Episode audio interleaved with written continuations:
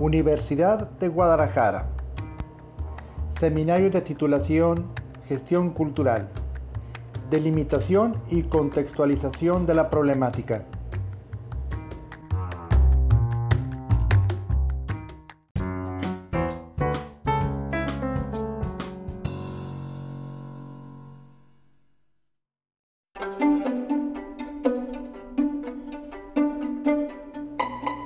Problemática. La comunidad de Valle de Banderas en Nayarit está desprovista de servicios culturales.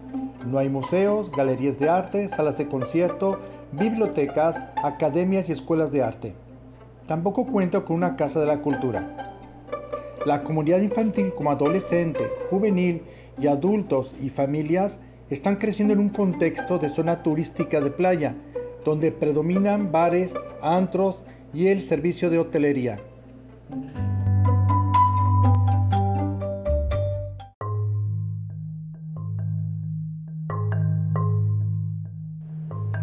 Bahía de Banderas, un municipio extenso con más de 12 poblaciones al sur del Océano Pacífico. Con un litoral de 68 kilómetros, con hermosas playas y atractivos paisajes, con valles, ríos y montañas encontramos reservas naturales, todo esto ha propiciado el desarrollo de la actividad turística, playa, montaña y reservas naturales. Su industria está como hotelería, gastronomía y en su cultura encontramos las manifestaciones de la cultura huitzarica.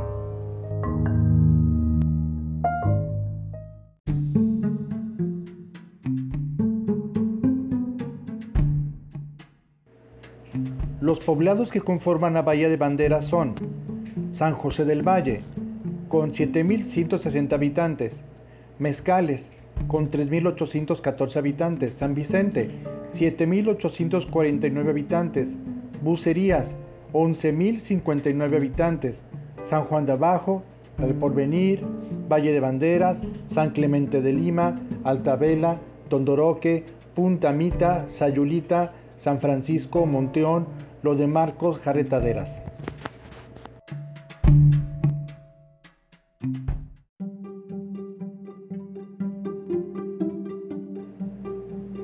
Valle Dorado se considera un fraccionamiento con infraestructura completa.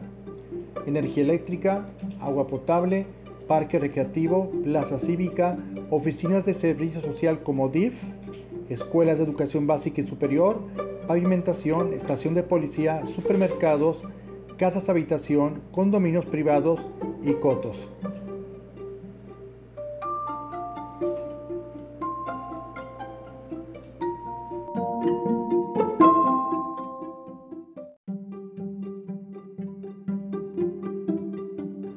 Bahía de Banderas cuenta con más comunidades, pero de poca población. Color amarillo muestra dónde se ubica Bahía de Banderas. En 2020, la población en Bahía de Banderas fue de 187.632 habitantes, el 50.3% hombres y el 49.7% mujeres. En comparación a 2010, la población en Bahía de Banderas creció un 51.1%.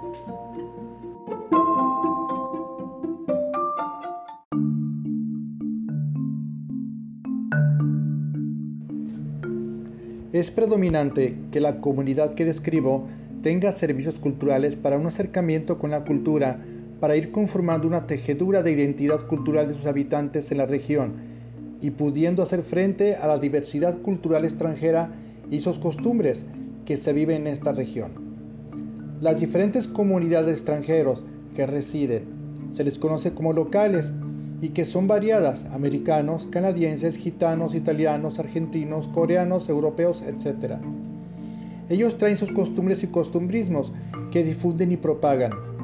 El mexicano local trabaja diario más de nueve horas diarias, con sueldos bajos, la inflación elevada de renta de cuartos, casa, alimento, sostener la renta bimensual del pago de energía eléctrica y la necesidad del aire acondicionado en temporada de calor, la temporada baja, que son cerca de seis meses, con locales cerrados obliga a hacer un ahorro para sobrevivir hasta que en el mes de noviembre se vuelve a reactivar la economía.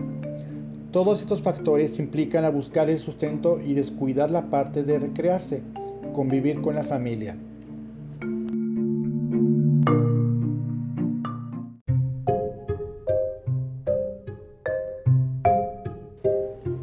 Los centros recreativos de ocio cultural se encuentran a un tiempo de tres horas y media.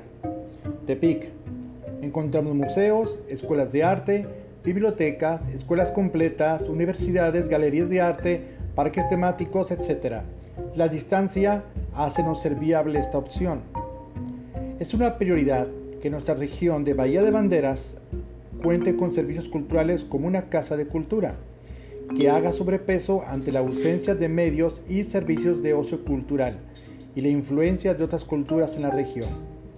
En todos los años del desarrollo del municipio, no ha habido una sensibilidad hacia la educación y enseñanza de la historia, el arte y sus diferentes maneras de abordarlo como escuelas de arte, museos, bibliotecas, alfarería, apoyo a las artes populares, etc.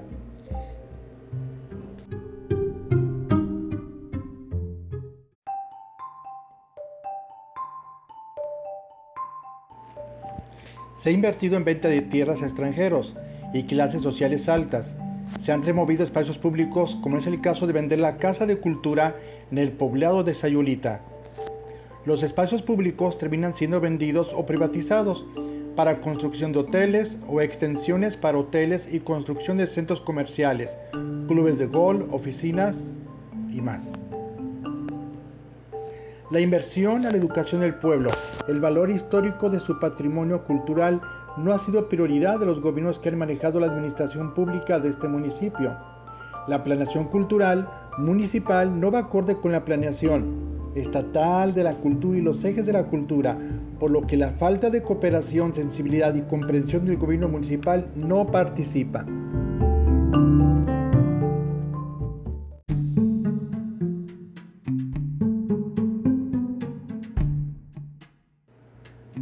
La relevancia de tener una casa de cultura en Bahía de Banderas y en un año contabilizar que miles de personas asistieron a las exposiciones, cientos de familias, cientos de estudiantes, escuelas con sus maestros, la interconectividad de exposiciones de otros lugares, un flujo de público disfrutando y alimentándose de la historia regional, del estado, del país y de otros continentes, el aprendizaje de palabras y de las artes, el pensamiento creativo. Al evaluar la cantidad de visitantes, pasamos a la aplicación de qué es a lo que vienen a hacer y como resultado tenemos que vienen a descubrir. La creatividad se dispara, la resolución de problemas y la experimentación, el intercambio de ideas y la construcción de pensamientos. El ocio cultural de una casa de cultura provoca divertirse y fomentar el conocimiento, ya sea en familia, en grupos escolares o como visitantes. Una casa de cultura temática, artes, danza, música, teatro, ciencias, diseño, matemáticas, salud y bienestar, culturas del mundo. Una casa de cultura contribuye a un ocio cultural muy completo. Alcanza a la unión e integración social y preparación, apoyo y éxito en el ámbito escolar.